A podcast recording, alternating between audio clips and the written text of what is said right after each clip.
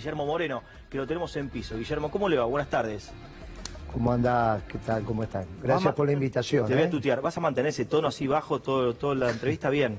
¿Estás tranquilo? ¿Sabes que, sabes que sí? ¿Dormiste porque- bien? Eh, sí, dormí muy bien. ¿Sabes qué pasa? Eh, ayer me, me entrevistó el Beto Casela, ¿no? Sí. Buen periodista, un tipo canchero. Le dije, Beto, con todo cariño, no te, sub- no te subas a la comparsa. Y de alguna manera... ¿Qué es la comparsa? ¿Qué Por eso, por eso. Ahí está. Y de alguna manera, cuando te estoy escuchando, Branca, te digo lo mismo. Los que no fueron capaces de ver que este gobierno iba un fracaso rotundo, que ponía en peligro incluso la continuidad del peronismo, cosa que gracias a algunos militantes a lo largo y ancho del país está resuelto. Peronismo no va a desaparecer. Estuvimos en peligro, pero no va a desaparecer. A pesar de Alberto Fernández, no va a desaparecer. Les digo, miren que no estamos en un estadio parecido al 2001 donde se vayan todos era la consigna. ¿eh? Esto es mucho peor que el 2001. Por lo tanto, estamos a la vera de que nadie quiera agarrar, que es mucho más complicado. Cuando el Beto me escucha eso, dice, pará, pará, pará, pará, copiando a otro, pará, pará, pará, pará, a ver, explícame eso. Esto, No, porque hay muchos que quieren agarrar. Ay, no, ahora. Por eso, esto también me lo contestaron el otro día igual, el pollo sobrero. Estaba al lado mío, en crónica, y me dice, no, Moreno no tiene razón. Mientras haya plata en el fondo de la lata, siempre va a haber alguno de uña larga que quiera agarrar. Y le dije, ¿sabe qué pasa, pollo? Hoy, hoy, hoy. ¿Qué me equivoqué? ¿No es pollo? No, no, no, sí, Ah, sí. no, hay maguitas. no es, no es hoy, es en el final.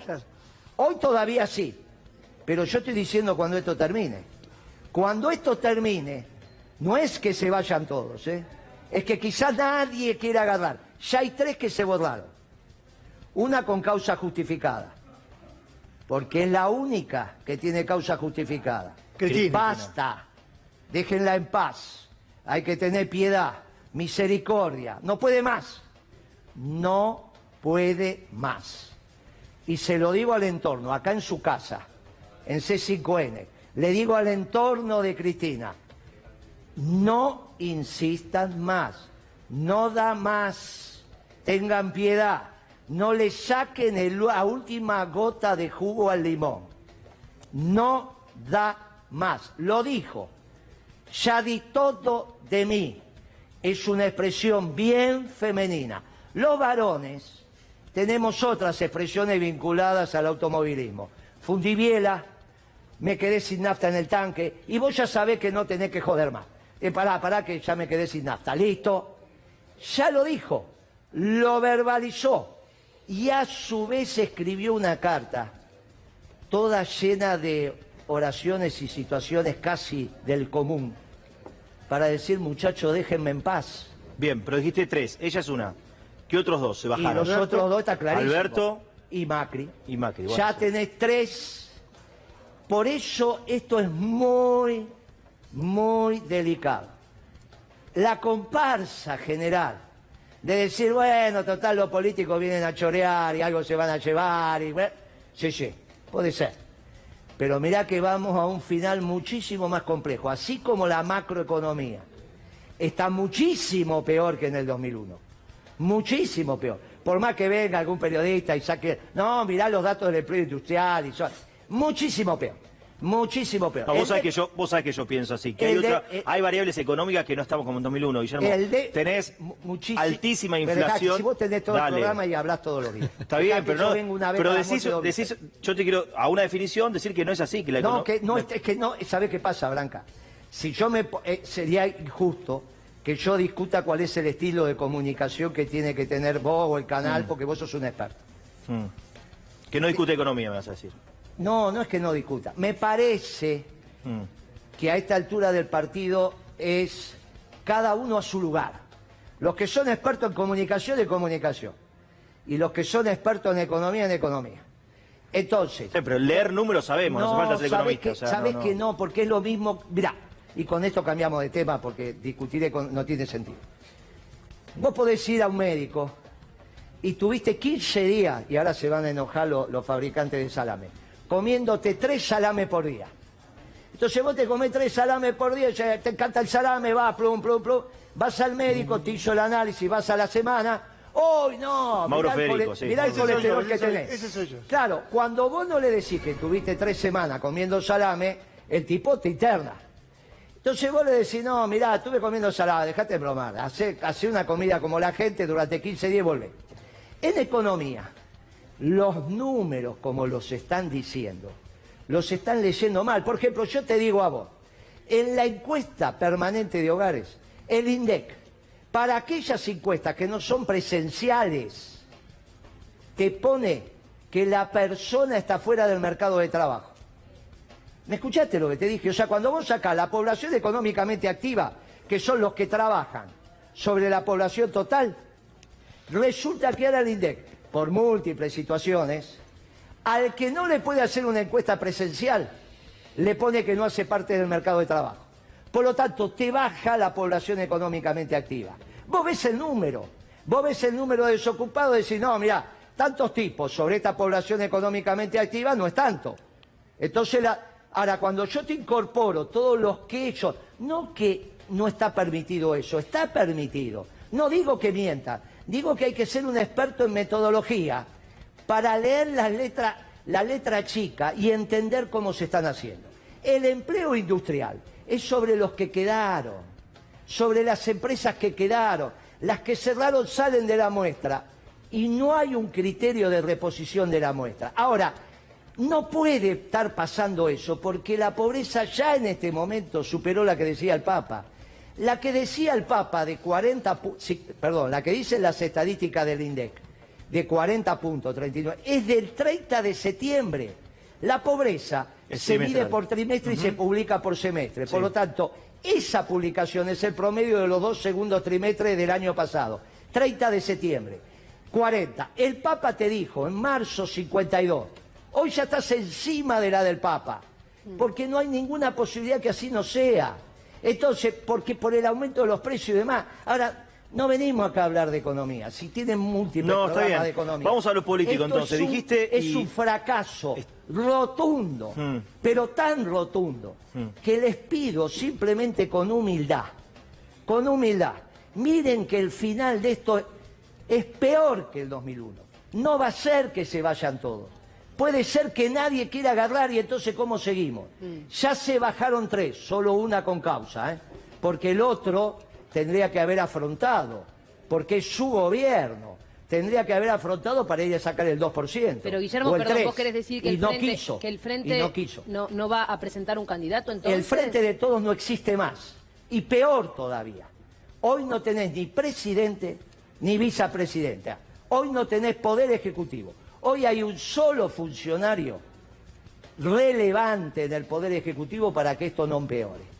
Vos vas a pensar que voy a decir masa. Sí. De ninguna manera. No, ¿quién Ese es? es un muchacho que ¿qué puede saber de economía. No, es Tombolini, que no sé qué sabe de economía, pero no lo cambien, porque el que van a poner es peor. Y no se va a dar cuenta que con la mano izquierda se abre la canilla de agua caliente. No lo saben. No saben la diferencia Eh, entre pero- el superministro lo- Guillermo. lo, lo, no, lo designó, no hay lo superministro. si no hay ¿o presidente y no hay vicepresidenta, no hay superministro. Ya está, hoy te lo están cantando los diarios. El único funcionario hoy indispensable que tiene que dormir en la oficina y que tiene que hacer 300 llamadas por día es el secretario de Comercio, te guste o no te guste. Y te digo, no lo cambien. Un muchacho que andaba por los sets de televisión, por acá, que siempre se vestía bien, que se peinaba, perfecto. Eligieron a ese, no lo cambien. Ese es el que te tiene que garantizar que los elementos básicos de la sobrevida no te falten. Los básicos estoy hablando, ¿eh? Los básicos. Hoy ya empiezan a estar difíciles los elementos básicos de la sobrevida. Vengo acá para hablar del futuro. Está bien, por eso, No pero vengo a hablar del pasado. perdón, para el pasado están Guillermo. los historiadores. Y ustedes para hablar del presente. Guillermo. De la, perdón, de la misma manera que dijimos en su momento, no vengo a hablar de Alberto Fernández, porque en otro canal dije que Cristina había elegido el peor el día que lo eligió. Pero acá viene muchas veces a decir que era un inepto. no, un buen peronista no hace leña del árbol caído. Vengo a decirles, miren que lo que se viene es muy complicado. No se suban a la comparsa, bajemos, estemos tranquilos. Y ayer pasó un hecho extraordinario, que no es la carta de Cristina. ¿Cuál es? ¿Cuál es? Muy bien.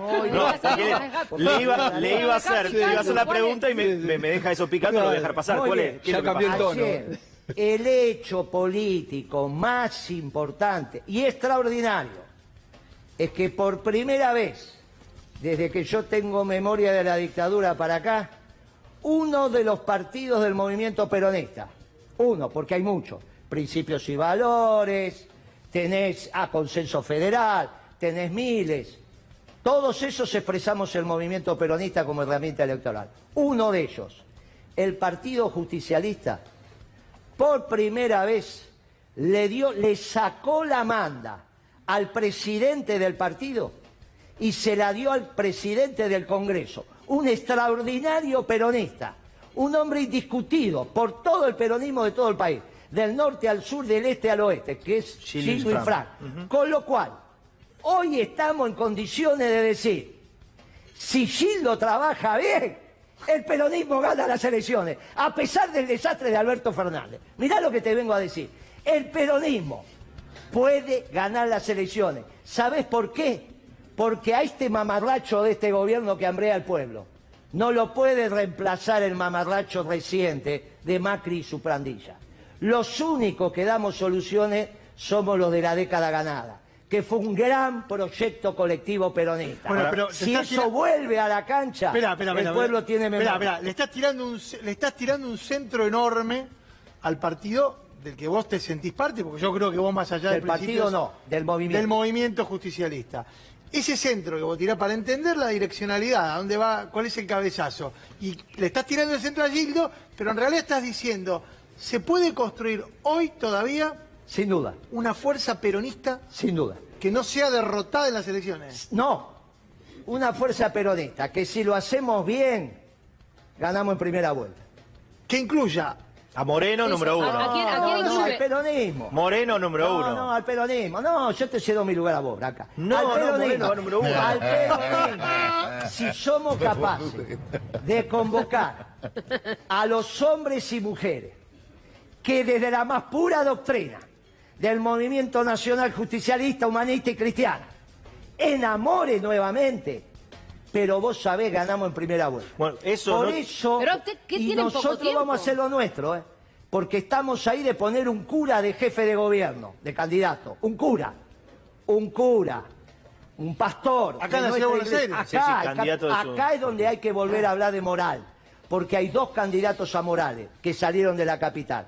El candidato a presidente, uno al menos, del PRO, el actual jefe de gobierno, y Lustó, otro gran amoral. Entonces nosotros le estamos diciendo, vamos a poner un párroco, dramaturgo, etcétera, etcétera. Falta una pizquita. Y empieza a cambiar incluso la política de la capital. Imagínate con esos dos amorales poner un pastor, poner ¿Quién? un padre, poner un cura. Es extraordinario. Vamos a otro debate. Y encima el peronismo empieza a reverdecer. Y vamos, y nos juntamos, y ahí va, y estamos, y cambiamos el clima, y explicamos lo que hay que hacer. Porque ya lo hicimos. No esta estupidez de los que pasaron, no esta tontería de venir. Lo que hicimos.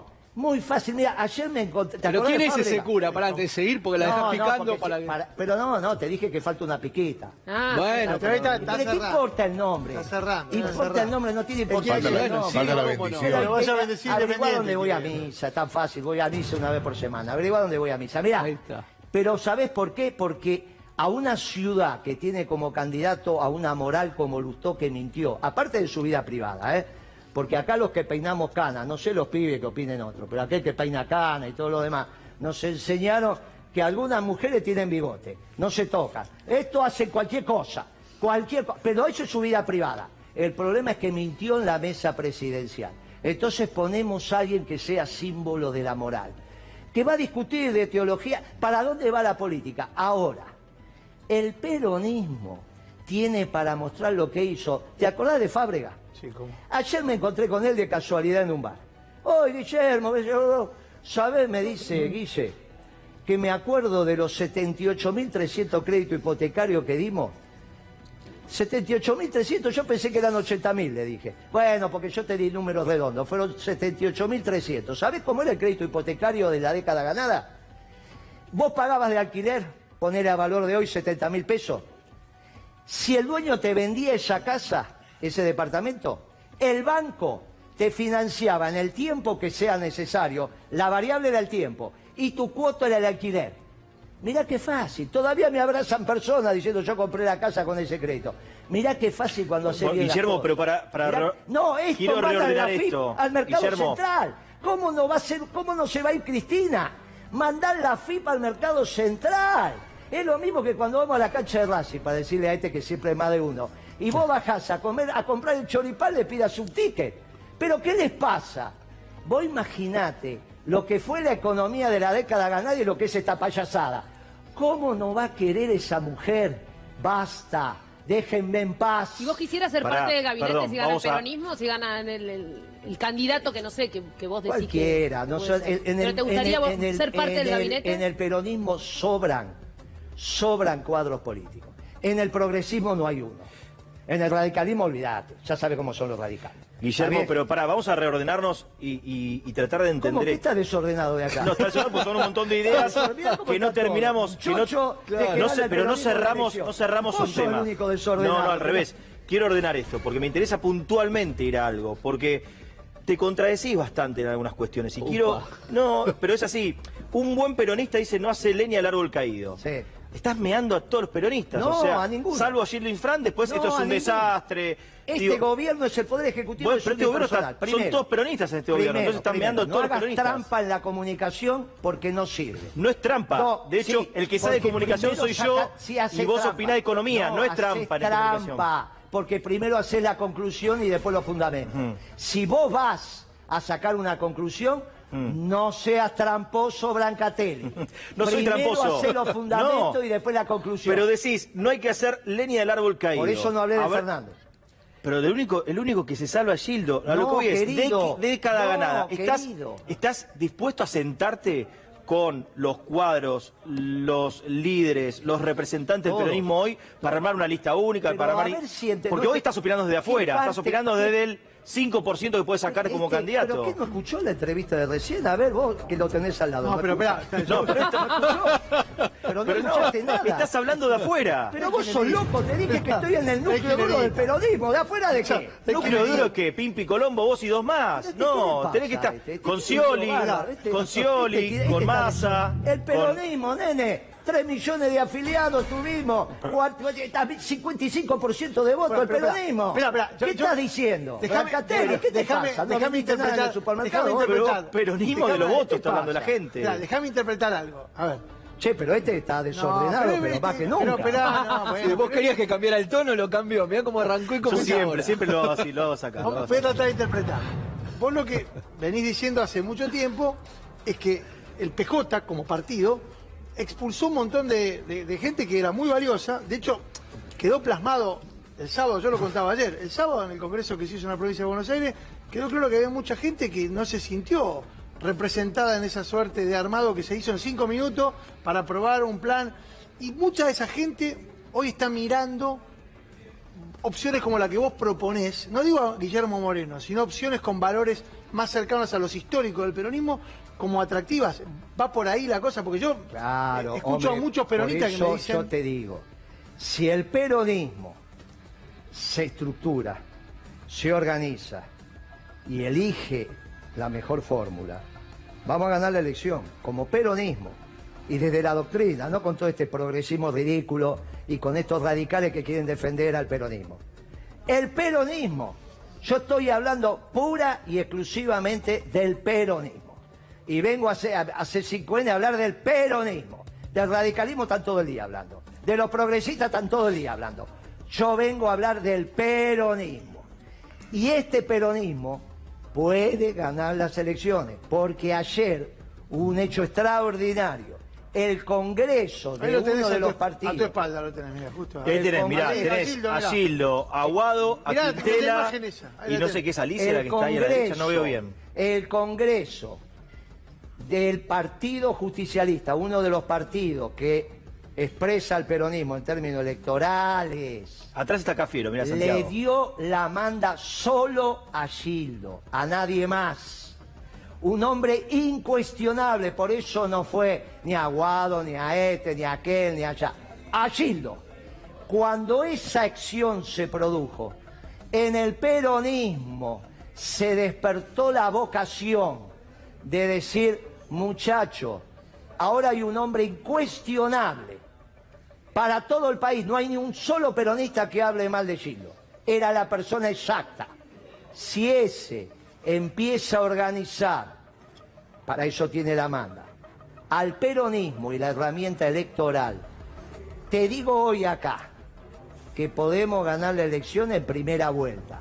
Solo con los votos peronistas. Están desesperados los peronistas porque se terminen de hablar los radicales defendiendo al peronista que hacen un lío bárbaro. Los peronistas defendemos a los peronistas. Y venimos a plantear una propuesta peronista. Y le vamos a decir a los radicales, ustedes fracasaron con Macri. Le vamos a decir a los progresistas, ustedes fracasaron con Alberto. ¿Quieren armar un frente electoral? No hay ningún problema, pero la doctrina es la que va a conducir los destinos de la Argentina, porque sin doctrina no hay coherencia. Perón decía, un gobierno sin doctrina es como un cuerpo sin alma. Y nosotros somos los que creemos que vos, Brancatelli, sos cuerpo y alma. Mi ley es el que piensa que no ¿Qué tenés opinas de. Milei? ¿Qué opinas de Milei, del fenómeno Milei? Recién lo analizábamos un poco que el campo está allanado como para que surjan eh, conductores Claro, del tren fantasma como Milei, por ejemplo. ¿Qué, Claro, qué- ustedes qué dicen- lugar le das Si a yo lo escuché que el campo está... Si por eso te dije no te subas a la comparsa, si yo sí te escuché. Cuando vos decís cuidado los políticos, porque no sea cuestión que... Errado eso. Errado. ¿Tiene chance Milei, lo ves? Sin un peronismo unido, va a sacar lo que dicen las encuestas. Con el peronismo unido y enamorando, como siempre hicimos los peronistas, explicando con contundencia lo que hay que hacer en la economía, explicando con contundencia cómo se hace un plan de gobierno. Lo que dice Cristina. Explicando lo que hicimos. El problema es que lo dice ahora y no cuando eligió Alberto. Si el problema de Cristina es que se equivocó de Kicillof para acá, cuando fue ministro de Economía. No que ahora. Ahora acertó, diciendo basta.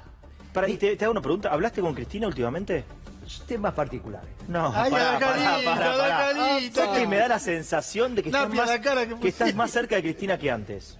Temas particulares. No, no, no, no me interesa la vida privada. no lo ventilo. Te- te Cuando junta- acierta. Si no hubiese sido un no rotundo, te juntaste con Cristina. acierta. Sí, sí, sí. Te juntaste Sí, con Cristina y te enamoró. acierta- te enamoró políticamente. Cuando acierta en la decisión, uno lo dice. Hace 10 años que se viene equivocando. Ahora. ¿Se lo dijiste? ¿Se lo dijiste ¿Le dijiste te equivocaste, pero, Cristina? querida, pero no, vos no pensás que ves 5N que ahora no te está viendo. Pero no digo lo que te lo... No, no. Vamos con ese 5N que está Brancatelli. Vamos, No, pongan no. que está Acá No digo, pará, no, ¿sabes que no te estoy diciendo eso? No estoy diciendo que lo estés mirando ahora. Le mandamos un beso a Cristina, Sí. que mañana va a estar acá con Pablo Dugan. Pará, acá me escribe 20, pará. Cristina y dice que No. podés contar el encuentro que Estoy tuvieron. diciendo, Pero, si te sentaste cara a cara Pero- en estos días y se lo dijiste, Cristina, te equivocaste en esto, esto, esto. No tiene, pero ¿cómo va a estar con Pablo Dugan?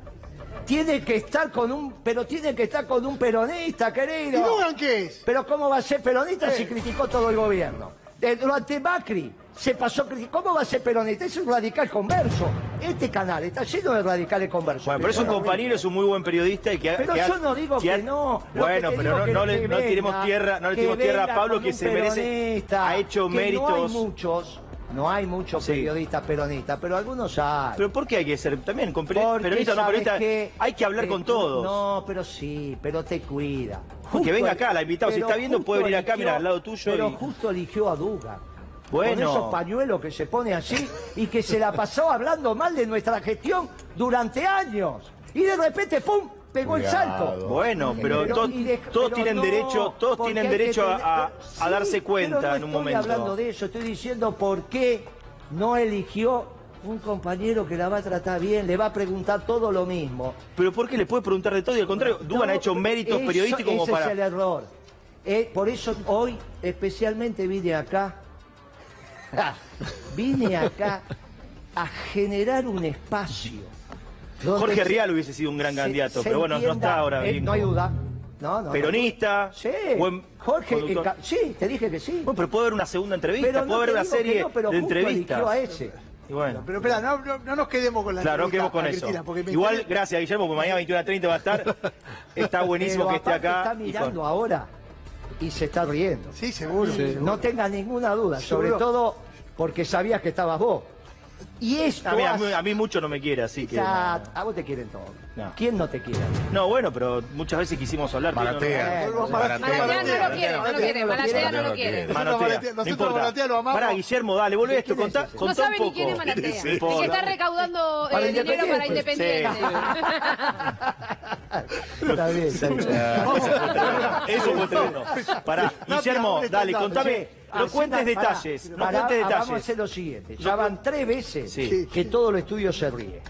La próxima, cada uno que venga acá tiene que ser mejor y hacer reír a todos. Sí, dicen ¿eh? que, mirá que el control No. está, eh, supera, eh, supera el no- piso. No, cuentes detalles, pero ¿cómo fue la reunión? ¿Qué, qué- quién llamó a No, quién? pero es que eso no es lo relevante. Para nosotros sí. No, pero para, pero para el país no. Para el país también, está No, esperando de eso. ninguna manera es relevante eso. ¿No puedes volver a ser el Guillermo? Acá me preguntan, ¿por qué no vuelve a ser Guillermo el de la década ganada? ¿Por qué vos no Nunca sos- dejé de serlo, la que cambió fue Cristina.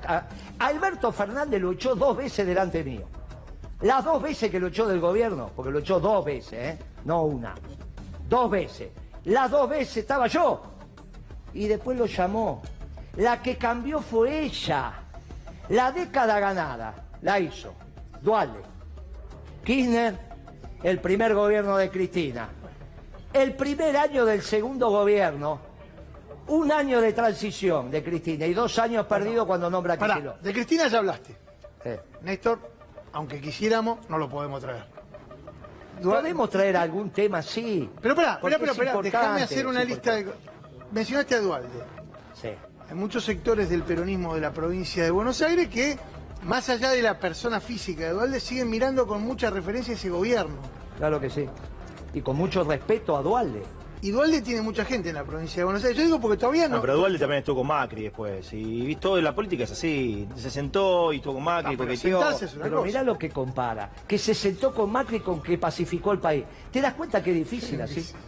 El tipo pacificó el país.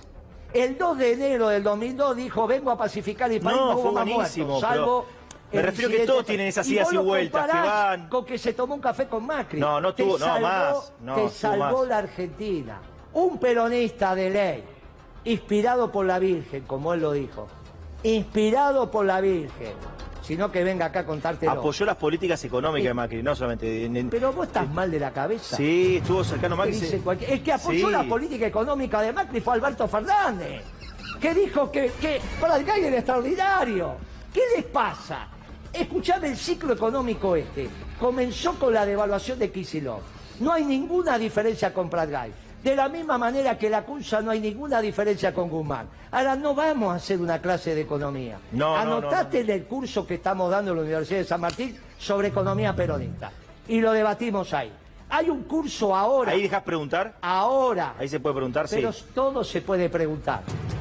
Pero si me invitas acá para que hable yo, yo hablar todo Pero lo hablaste un montón ¿Sabés igual, lo que venir a C5N y hablar de peronismo?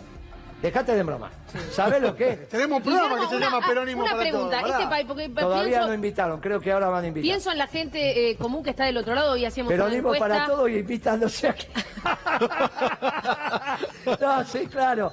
Peronismo para todos, pero vos lo veas los invitados y decís, uy, uy, uy.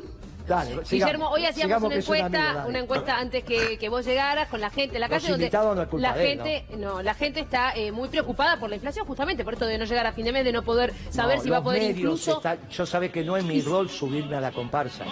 Mi rol es decir, Escuchá, mirá la marcha, escuchá. mirá, mirá, mirá, dale, Para vos. Eh, ahí. Mirá lo que el C5 de la marcha, lo que conseguí. Mirá ¿Vos, lo que vos vale creés, predicar. ¿Vos creés que puede haber un plan económico real que exista, que alguien lo tenga? Eh, ¿Vos lo trajiste? ¿Vos lo Ahí tenés? está, Ahí está, Mariana. Eso. Pues yo te escuché decir que Casi- tenías un plan económico. ahí, Yo te, te escuché decir que tenías un plan económico. Ahí te, Acá mira, vamos. pará. Pero el tema es que, le- que porque lo queremos saber si vamos a poder salir de esta inflación, porque la gente de Sin verdad duda, está, está como ya preocupada. saliste. ¿Sabés, vos sabés que termina, ¿sabés que termina votando a Guillermo Moreno, Sí, Mariana, sí, no? sí. No sé, nunca pensaste en postularte. Sí, candidato a presidente. Pero no, no, pero ahora, ahora, ahora. Sí, ahora. Ay, qué lindo. Pero de verdad.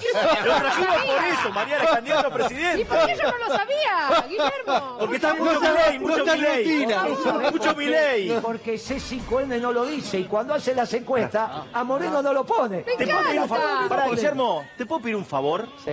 Y no es chicana a Milei, y es con todo cariño a Mariana. ¿Le podés explicar, eh, como si fuese la, la facultad, una pregunta, profesor? Brevemente, de verdad, hablando en serio, lo peligroso que puede llegar a ser las políticas económicas de Milei, ¿por qué es peligroso? todo- de verdad, todo- para que la gente entienda, ¿eh? Sin con todo, chicanas. con todo gusto. Mira, Milei es un personaje interesante, muy interesante para la política, porque movió el árbol. Y todos estos pibes que son funcionarios, que te, pensaban que tenían la juventud atada, se dieron cuenta que no tienen nada atado. Bien, lo ¿Está dijimos, lo dijimos, Así que eso fue encantador, porque moviste, pusiste nuevamente a los jóvenes en espíritu de rebeldía. Me gusta. Cuando Milei habla de economía, está en la edad del pavo. Viste que en la edad del pavo los pibes no se cortan el pelo, no se bañan, quieren romper Es todo. igual, todo es- Vos te lo aguantás, decís, che, ¿qué pasa con tu hijo? Está en la edad del pavo. Bueno, ya se le pasa. A Milei ya se le va a pasar la edad del pavo. Ahora, vos me preguntaste por qué es peligroso. Y es un tema... ¿Resiste Argentina sus políticas No, no, económicas? pero fijá, eso no va a pasar. Pero ¿por qué es peligroso en el pensamiento? ¿Por qué es peligroso en el pensamiento? En alguna época de la humanidad se cazaban seres humanos como si fueran animales, se compraban y se vendían. La época de la esclavitud. El pueblo que decidió hacer eso primariamente fue el pueblo inglés. Secundariamente, alguien muy vinculado al pueblo inglés que son los portugueses, en su confrontación con los españoles. Iban al África, los cazaban y los vendían como mercancía. Cierto, eso Bien. existió y fue real, tal cual. ¿Cómo, ¿Cómo pudieron hacerlo? ¿Cómo fue que un hombre pudo ir a cazar a otro hombre como si fuera una mercancía? Porque los que producen la cultura, entre ellos los espacios religiosos muy importantes, en este caso los ingleses, llegaron a la conclusión de que los negros no tenían alma. Entonces no eran hombres. Cáselos porque son un poquito más que los monos pero no más que eso.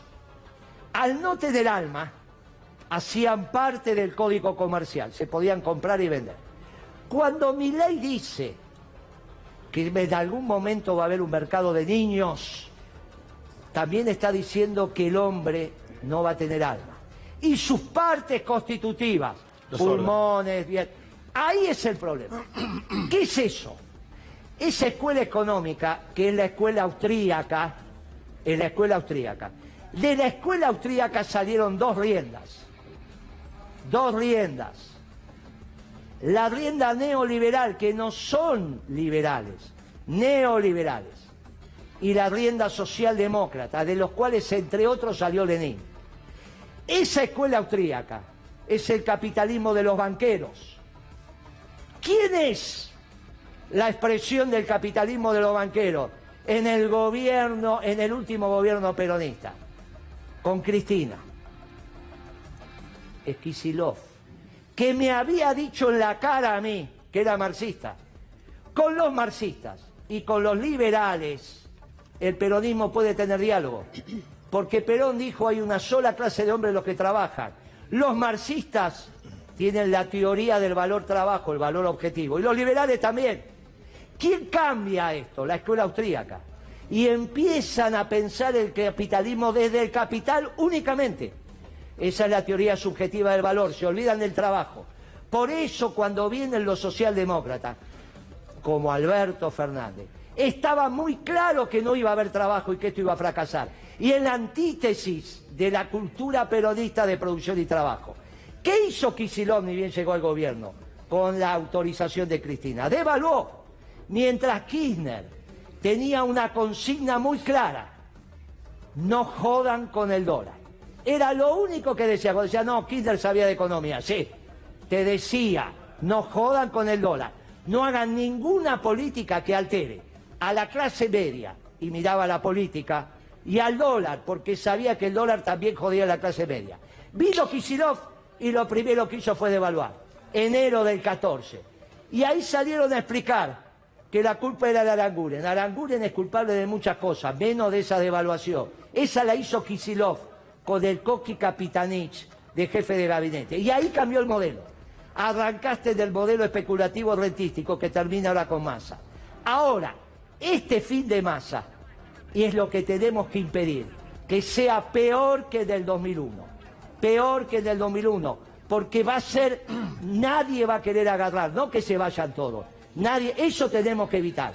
Y vengo acá a decirte, mirá, ayer pasó un hecho extraordinario, Gildo y Frank, tiene la lapicera. Te pregunté por mi ley y hablaste toda la teoría, pero menos de lo peligroso de las tres, cuatro, los tres, cuatro conceptos Te económicos. de explica él que lo entendió, mirá. No, no, no, no, no lo entendí. Estoy diciendo, lo pero terminaste hablando de Kisilov, terminás hablando de masa, terminás No, hablando de te que compañeros. Lo más grave, el pueblo lo entendió. Dolarización sí o ¿Sabés no, ¿se puede lo dolarizar? ¿A cuánto se va el dólar? A ver si lo entendés, Branca. Sí.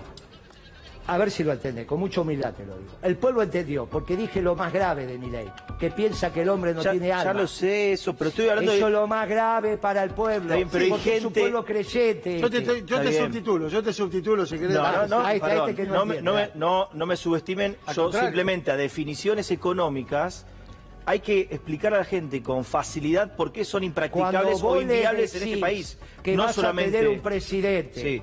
que piensa que el hombre no tiene alma, es lo Pero. Macri también piensa que la gente no, tiene alma y por Macri eso... no sabía hacerse la señal de la cruz, pero fue un colegio religioso. No te equivoques.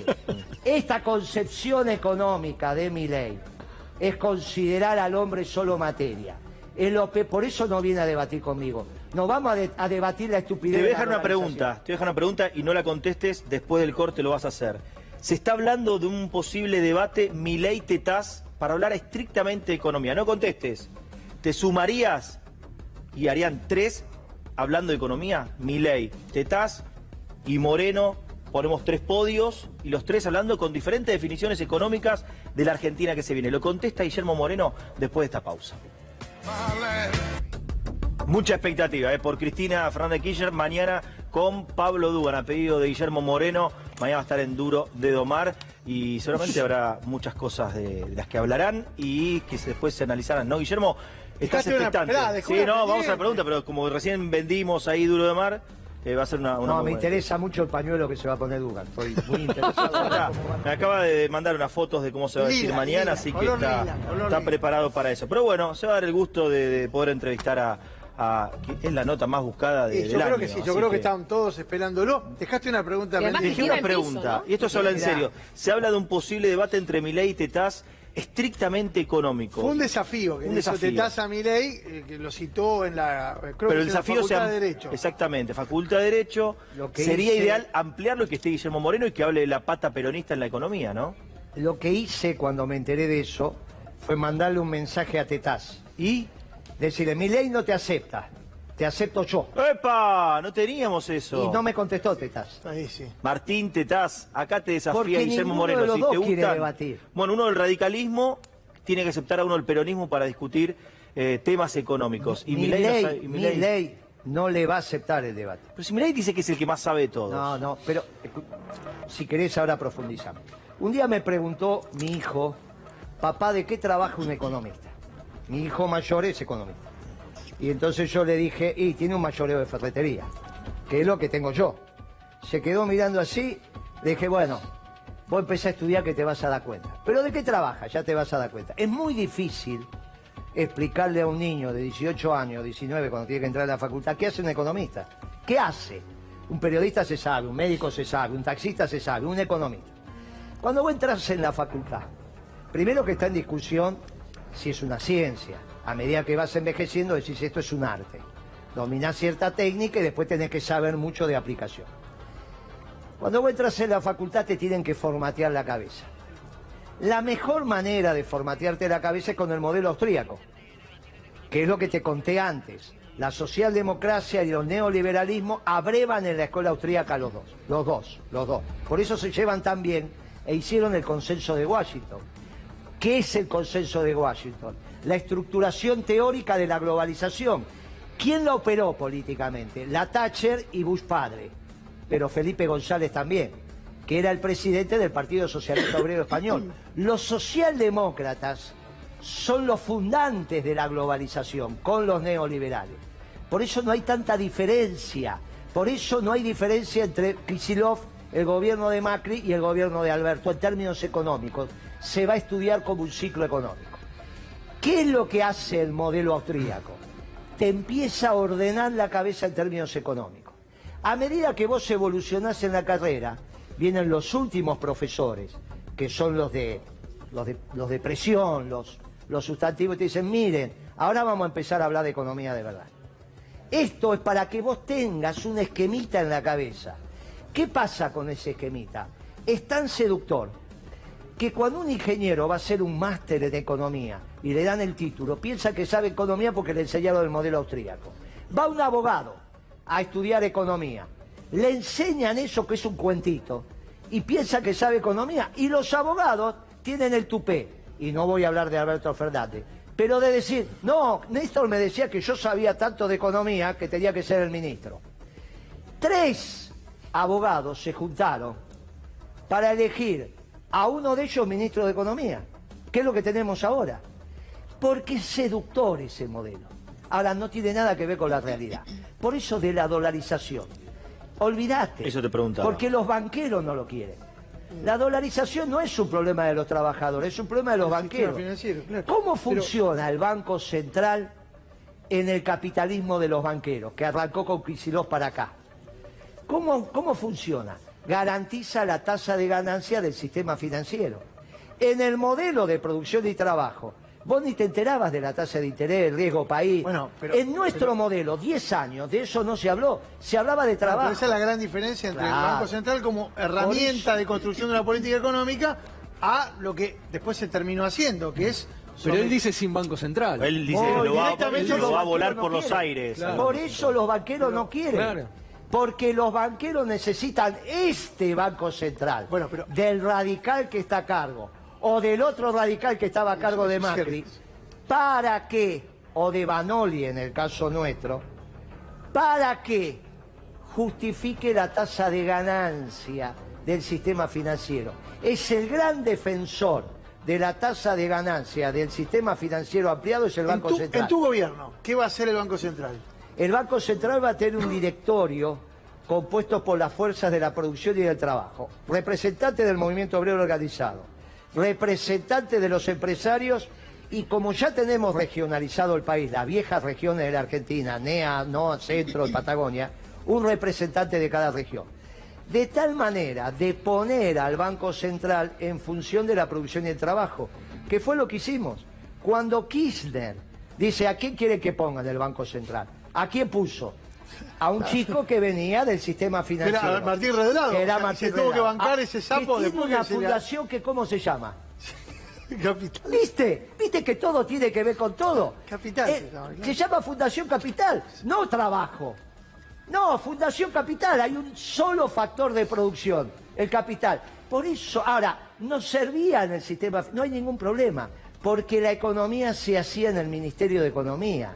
Y el sistema financiero era el auxiliar, como tiene que ser, del aparato productivo. Bien. Ahora, cuando lo central pasa a ser el Banco Central, vos estás en el capitalismo de los banqueros. Y ahí tenés o un ministro de Economía neoliberal o un ministro de Economía socialdemócrata. ¿Qué es lo que pasó del 14 para acá? Ante esta desolación, y cuando Cristina ve que entra la FIP en el mercado central y tiene todas las conversaciones, vos sabés la cantidad de veces que Chegaray, el negro Chegaray, Sí, sí. quería mandar la FIP a la saladita. Y entonces, hasta que un día vino acá, este canal, el negro Echegaray, estaba sentadito por acá y Pará, dijo, titular de la FIP en Ricardo tiempos, Echegaray, en exactamente. tiempo de Cristina Kirchner. independiente, como aquel. Sí. Y entonces dijo, Como ya, millones, como ¿habrás millones. Puesto, ¿Habrás puesto ya Chegaray? escuchame, Sí, cómo no. como- y dijo Echegaray, yo quería ir a la saladita, hasta que un funcionario me explicó que era una barbaridad ir a la saladita. Eso lo charlamos delante de Cristina también. Cristina sabe la barbaridad que hicieron el otro día. Los camiones que iban a ir con jaula de lechuga pararon todos. Las ventas cayeron más de la mitad. Porque ¿cómo va a ser un lugar donde te está esperando la FIP? Pero ¿en qué cabeza cabe? Cuando vio eso, dijo, basta, ya está, muchacho.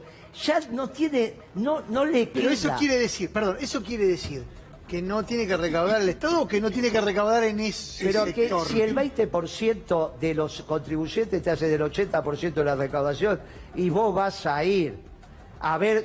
Mirá, en el único lugar donde te pueden pedir un ticket si te venden un choripán en la cancha es en Independiente, mirá.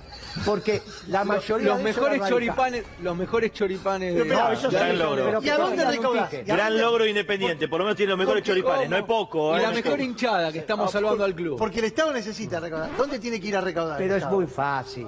¿Dónde vas a recaudar? ¿Cómo conseguimos el equilibrio fiscal en el próximo gobierno peronista? ¿Cómo Hay lo un solo lugar para ir. Son en la zona núcleo de la Pampa Húmeda. Hoy le toca a la sociedad rural argentina. Hay que poner la ley de arrendamientos en la zona núcleo de la Pampa Húmeda. Con eso le bajás el costo a los productores, que son los que alquilan la tierra. Cuando vos le bajás el costo a los productores, le podés poner las retenciones y ellos están igual, porque primero le bajaste los costos. Como le ponés las retenciones, con esa recaudación pagás la deuda. A la sociedad rural le das un bono a 25 años, tasa de interés internacional en moneda dura, entre el alquiler que cobraban antes de la ley y el que van a cobrar después de la ley. Entonces yo le digo a Pino, presidente de la rural, él dice que ya no hay propietario, no hay ningún problema, hacemos la ley. Como ya no hay propietario, nosotros ponemos el bono. Si nadie lo viene a buscar, tenía razón él. Si me lo sacan de las manos, tengo razón yo. ¿Vos qué pensás? Me lo van a sacar de las manos. Ahora, ¿qué pasó con eso? Bajás el costo de los alimentos también porque disociás el precio internacional del precio local. Ahí te aumenta el poder adquisitivo del salario. Con el mismo salario compras la comida y te sobra plata. Empezás a gastar en otros temas. Ahí te viene la segunda alternativa, productos importados o productos nacionales. Camisas argentinas o camisas chinas. No, vamos a cuidar el trabajo argentino. ¿Y qué haces? Reindustrializás el país. Para reindustrializar el país ya tenés la demanda. Te falta la rentabilidad empresaria. ¿Cómo la obtenés? Haciendo costos sobre la matriz energética. Todos, incluido en Nadie este- hace costo Sí. de eso. Ahora, Guillermo, no, te vayas del campo. El último que hice costo. ¿Sabés con qué datos hice el costo del barril de petróleo? Con los datos de Bulgeroni. ¿Sabés cuánto daba? 35 dólares el barril con exploración y explotación. ¿Sabés cómo hice los costos de la energía? Se los pedí al Chocón, a Tucha, a Yacyretá. Los costos, ¿cuánto le cuesta a Tucha hacer un mega? Pero espera, ¿Cuánto pero le no hicieron cuesta- nada al final con eso. ¿Qué pasó? no, claro, no, y con eso teníamos las tarifas como corresponde. Por eso fue la década ganada, y sin embargo, las empresas ganaban plata. Pero Guillermo, para, no te vayas del campo. Ahora hay un club economistas de- que te viene a explicar cómo hay que subir la luz. Hacerte hacer una, pregunta. ¿Cómo viviste el otro día ese cruce entre Lustó y Cristina justamente por lo del campo, en donde cuando- apareciste otra vez en las imágenes de archivo con ese gesto? que fue muy interesante. Ese es un muchacho amoral. Mirá, yo te voy a contar, porque él como me metió en la conversación, no tuve otra alternativa que contarlo. Eso fue en el despacho de la presidenta. Ella sale del sillón de Rivadavia y su escritorio, si es que es el sillón de Rivadavia, y se sienta a la cabecera de la mesa. La reunión era a la izquierda de Cristina Alberto Fernández. A la izquierda de Alberto Fernández su pollito, que era Lustó. Enfrente de Lustó Moreno. Y a la derecha de Cristina Urquiza, el secretario de Agricultura. Cristina empieza la reunión y le dice, Lustó, usted, hay dos propuestas, la de Moreno y la de Lustó. Usted habló con el mercado y Lustó suelto de cuerpos, no solo hablé, sino que consensué. Esta mi propuesta es la que quiere el mercado. Hablé con las cuatro instituciones, todavía no estaba la mesa de enlace, eso se claro, armó eso después. Ah, está- estás Con la- hablando de la gestación de la 125. La- Tremendo todavía momento no se había firmado. No, no, no, por eso, por eso. Con, la- las cuatro, con las cuatro eh, instituciones representativas, CRA, Coninagro, Federación Agraria y Sociedad Rural. Y los exportadores. Están todos de acuerdo. Perfecto, dice Cristina. Usted, Moreno, no, yo no hablé con el mercado. Yo hice trabajo de laboratorio. Le presenté a usted las propuestas, que era mi posición. Y le dije que la del ministro estaba mal. Pero yo no hablé, no era mi rol. Moreno me dice, si el ministro habló con el mercado. Alberto Fernández, ¿usted valida lo que dice el ministro? Y Alberto dijo, y si el ministro lo dice, no va a venir a mentir a la mesa presidencial acá. Mintió. No había hablado nada con el mercado. Nada. Pero que era un topo, era un tipo que te... Y, evide- primero, ¿Qué le hizo de arriesgado, primero está especuló? claro que era radical. ¿Qué hacía un radical en un gobierno peronista? Para que le vaya bien. No. Pero a su vez, esa moral no se miente en la mesa presidencial. La llevó a la presidenta a tomar una decisión equivocada.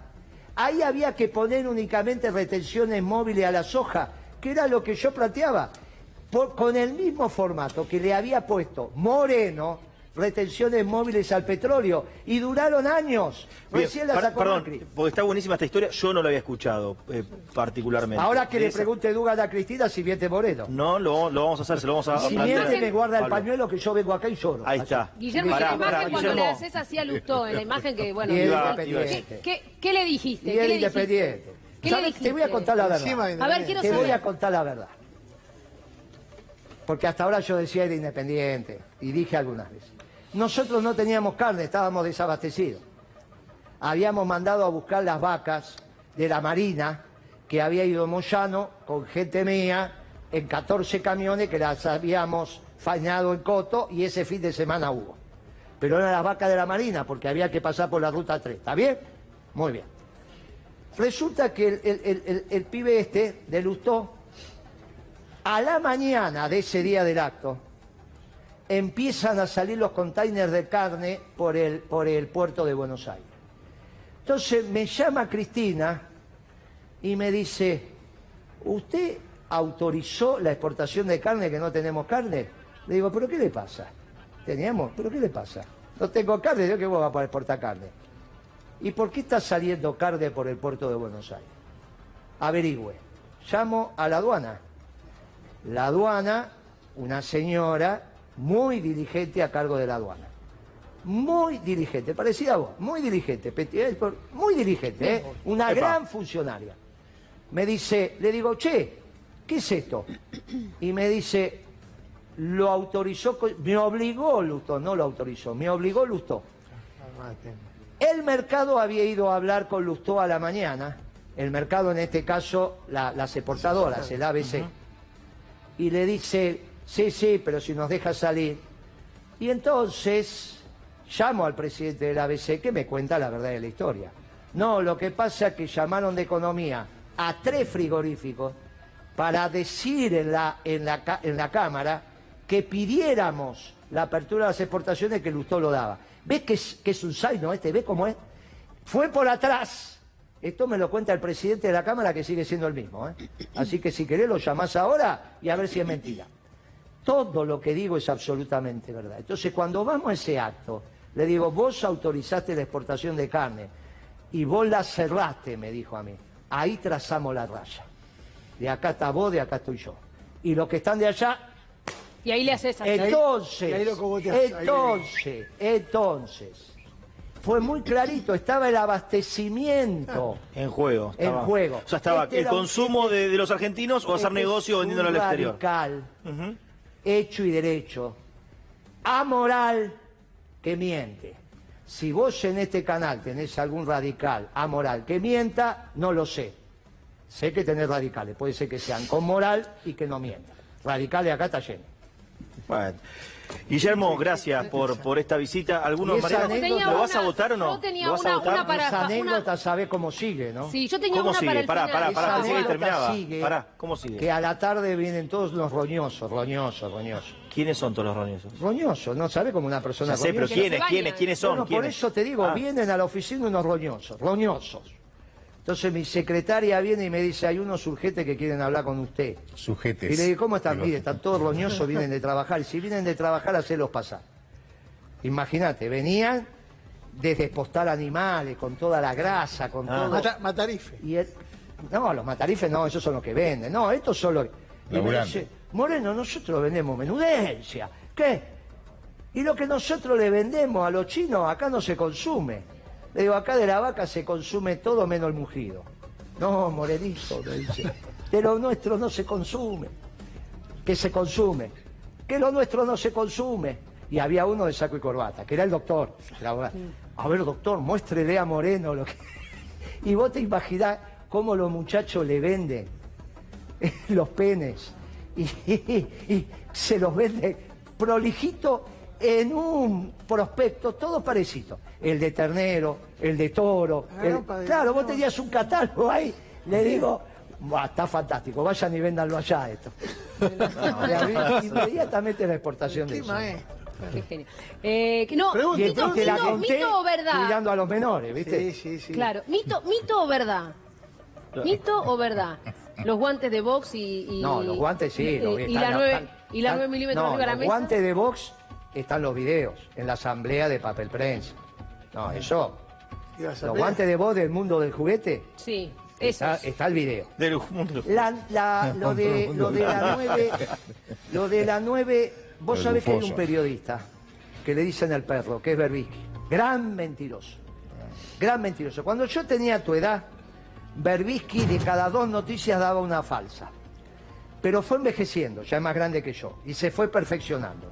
De cada tres noticias que dos son falsas. Encima se cuida la salud, o sea que va a vivir 100 años y va a seguir escribiendo.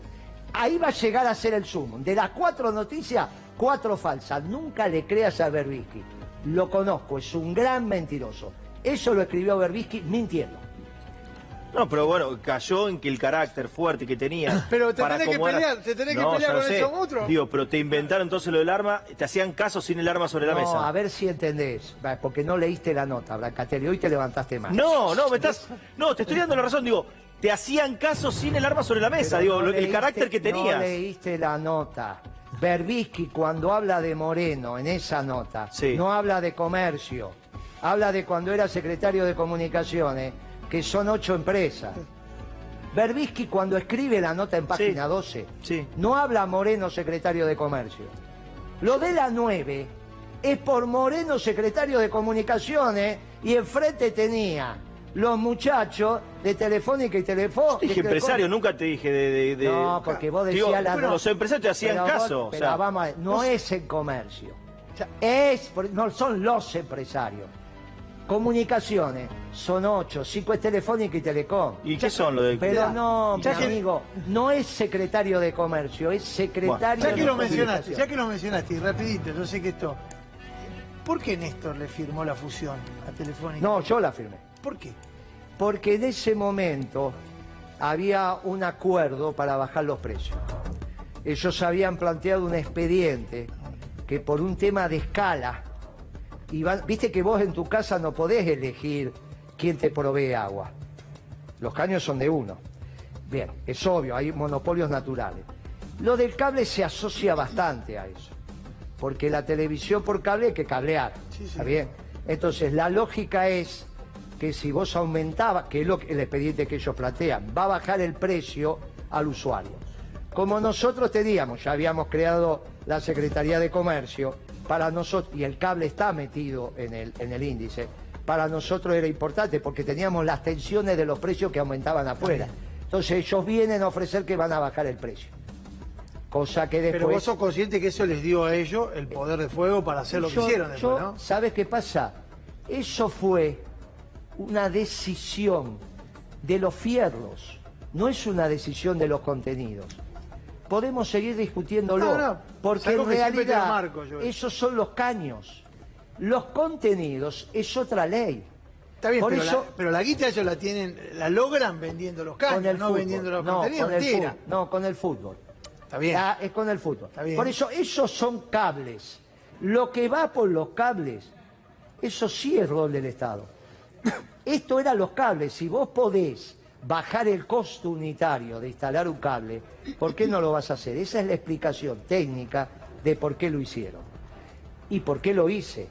Porque finalmente lo firmé yo. Sí, sí. Está bien que haya sido el último instrumento de Kirchner, no hay ninguna duda. Ahora, no bajaron el precio. Por eso después lo dimos vuelta. Después pusieron una cautelar. Ahora, no solo eso, sino que nosotros declaramos el papel prensa de interés nacional. Y yo juntaba todos los diarios del interior. ¿Por qué Kisilov nunca hizo, nunca, nunca más hizo ninguna reunión? No solo eso, como ellos no bajaron el precio del cable, le regulamos el precio del cable y lo definía la Secretaría de Comercio. ¿Por qué Kisilov, siendo ministro de Economía, nunca reguló el precio del cable y nunca más juntó la comisión asesora de papel prensa. Cuando tengas esa explicación, Brancatelli, me invitás de vuelta y me la das. Tendría que venir Kicillof acá y explicar. Bueno, podemos hacer también mano a mano con, con. Bueno, Pero, que Guillermo, para, para esto, cerrar, ¿eh? para cerrar que empiece tenemos explicando esto, Kicillof, ¿eh? muchas Porque preguntas. ¿sabés Igual no te, pasa? Guillermo, no, te gusta, todos muertos, no ¿eh? te gusta perder una sola, ¿eh? No el brazo a torcer en ninguna. Con un ¿eh? progre no. No. Con un peronista pierdo. No te gusta perder ninguna. Para cerrar, lo que decía María, candidato entonces a presidente, ¿con quién? ¿Quién Eso, quién la fórmula. Mi, la vicepresidente es el secretario general de APOPS, del gremio de entidad de, del ANSES, Leonardo Fabre. Mi primer candidato a diputado na- nacional por la provincia de Buenos Aires es la secre- el secretario general del gremio del vidrio, Horacio Valdés. Mi primera diputada nacional en la capital federal es Pimpi Colombo. Y así seguimos. Mi primera legisladora es Nida, Nidia Lidiora. Y así sucesivamente. Tenemos muy buenos candidatos a intendente. Gobernador, qué interesante. Y ¿Cómo yo te lo pregunté ves, hoy- ¿Cómo lo ves a Delía, gobernador? Delia. Delía. Luis Delía. Luis. Epa, Candidato a gobernador de la esa sorpresa, ¿qué les pasa? Esperá, ¿Les pará, espera, Delía. podemos hacer Estás así. tirando un titulazo, pero ahora lo decís. Podemos hacer un Delía y Samir en la matanza. No, claro. ¿Cómo lo- ¿Y cómo lo ve a Delía debatiendo con Kisilov? El que tuvo lleno de semáforos rojos y mil días preso y Kisilov muy poquito semáforos rojos, ¿eh? Preso nunca y está bien. Pero casi ningún semáforo rojo de Clarín Kisilov. Delía lleno de semáforos rojos y mil días preso. La pregunta es, ¿quiénes somos la década ganada? ¿Estos que están ahora o los que la hicimos? ¿Cuándo fue exitosa Cristina? ¿Cuando estaba rodeada de peronistas o de todos estos mamarrachos? Por favor, querido. Vamos, vamos. Delia entonces candidato a gobernador de la lista de, de Mirá cómo Moreno. aplaudieron, decí que Y- aplaudieron ahí atrás, Sí, están aplaudiendo. Igual, después hay que, como pasa con Milei, ¿no? El efecto que después mucha espuma, pero no lo vota nadie. Ojalá Guillermo Moreno termine siendo En el presidente. peronismo ganamos en primera vuelta. Pero con vos, con esta lista, te vas a tener que sumar a los no que no te gustan. cómo va a ser. Bueno, pero- hay mejores candidatos que estos. No, pero, pero no importa los candidatos que Entonces, consideramos si mejor por ¿qué los molesta vos? No, pero no por los peronistas. Guillermo, hay que abrir las urnas y ganar. Pero no tengas duda. Si Sí, no, después el pero si después- peronismo va a ganar, si unido ganamos las elecciones. Pero unido es con todos adentro, con todos los que están ahí, vemos no, en el- con, todos. el peronismo, ahí está lleno de radicales. Tenés a Gildo ahí también. Ahí- sí, pero vos dijiste todo, ahí está lleno de radicales. Terminá de poner los radicales en el peronismo. Ya los tenés en C5N. Acá sí sobra. Candidato entonces con Delía, eh, Guillermo Moreno en C5N. Gracias, Guillermo. Bueno, vamos a ver cómo termina. Te me faltó el cura que sabe. Lo bueno que- es que- eso, dos títulos dejó, que se reunió con Cristina, que hizo un poco las paces Y y que Delía va a ser candidato a gobernador. Y el Y cura, que, falta y el que, y que cura. Milei está en la edad del pavo. Eso te va a gustar. Cristina, ya está. Cristina, falta ya el cura. está. Déjenla en paz. Y ahora vamos de verdad. Déjenla en paz. No saben a dónde quieren ir. Déjenla en paz. De- denle en paz a esa mujer. Denle en paz a esa mujer. Se lo Sobre todo los que viven, los que viven de ella, denle en paz. No le queda ni una gota. Basta, Guillermo, dejanos solucionar un, un tiempito hasta el 24 de junio. Dejanos, pará. De- dale paz, dale paz. Todavía puede, un puede. La gente la necesita, paz, la gente la quiere. Déjenla en paz. Tranquilo, pará, tranquilo. Déjenla en Un paz. mes más. Dejá, hasta el 24 de junio déjame su- sufrir así de, de amnesia. no dijo en nada. paz, que Lo le que sí, estás haciendo mucho daño. tranquilo, tranquilo. Mucho daño le estás haciendo. Mucho tranquilo. daño. Gracias, Guillermo. Ahí No, está. gracias a usted. Guillermo Moreno, gran nota con Guillermo Dale, Moreno. poné la marcha, dale. Vamos a ir a la tanda. Antes tengo unos consejos. Vamos ahora.